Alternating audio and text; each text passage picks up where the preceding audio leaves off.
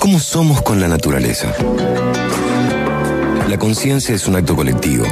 Nos percibimos como parte del mundo. Un eslabón que aporta al planeta entero. Llega a Te Quiero Verde. Maggie Gaviar. Con hashtag Semillar. Un espacio para repensar nuestro vínculo con la tierra. Hola a todos, bueno, bienvenidos a este nuevo capítulo de Semillar. Em, hoy vamos a hablar de ciudades afectivas, pero antes de entrar en la profundidad de ese término, quisiera que repasemos un poco el, el concepto de ciudad. Según la RAE, una ciudad es un conjunto de edificios y calles que están regidos por un ayuntamiento cuya población en general se dedica a actividades no agrícolas. También existen una serie de derechos y deberes para preservar la armonía de este espacio. A mi modo de ver, también la principal característica de una ciudad es la diversidad. Y la diversidad no solo en las personas y en los seres que la habitan, sino también en la propia diversidad cultural y en la acción ciudadana. Las ciudades además se, componen de vínculos y afectos, es decir, que los vínculos y los afectos son parte del espacio público. Y acá ya vamos entrando un poco más en profundidad en lo que es el urbanismo afectivo o en las ciudades afectivas.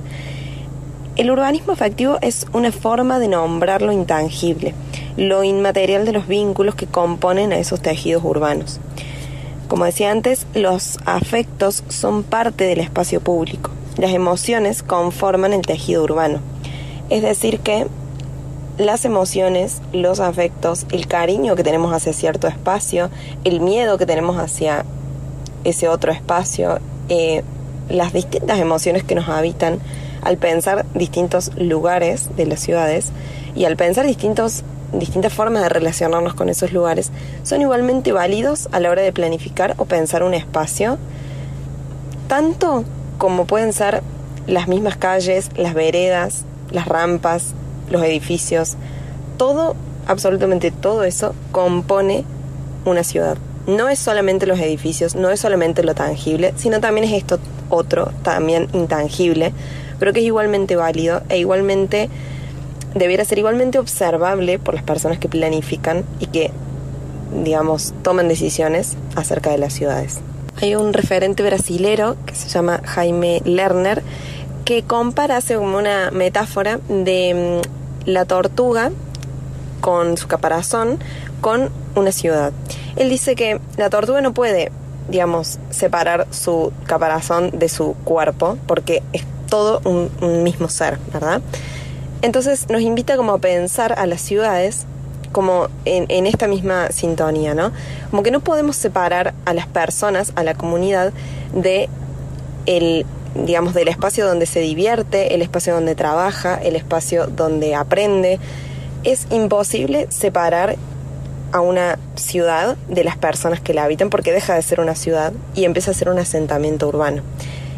La ciudad es también todo este tejido social intangible que decíamos antes. Y en ese sentido es que propongo algunas preguntas para reflexionar, como por ejemplo, ¿cómo nos estamos vinculando con la ciudad que habitamos? ¿Qué estamos cuidando y qué estamos descuidando? ¿Qué podemos hacer que esté a nuestro alcance para cambiar lo que está en descuido o está siendo vulnerabilizado?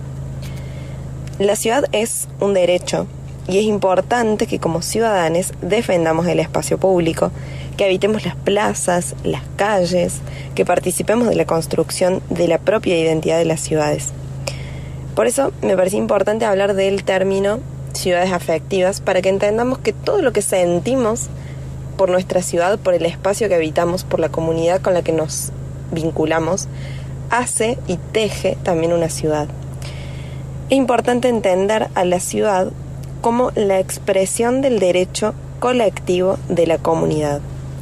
Y lo voy a repetir porque me parece importante como darle espacio a cada palabra. La ciudad es la expresión del derecho colectivo de la comunidad. Bueno, ya con esa frase, que espero que se la lleven también para seguir meditando y pensando, me despido y les veo el próximo sábado en el próximo capítulo de Semillar. Gracias.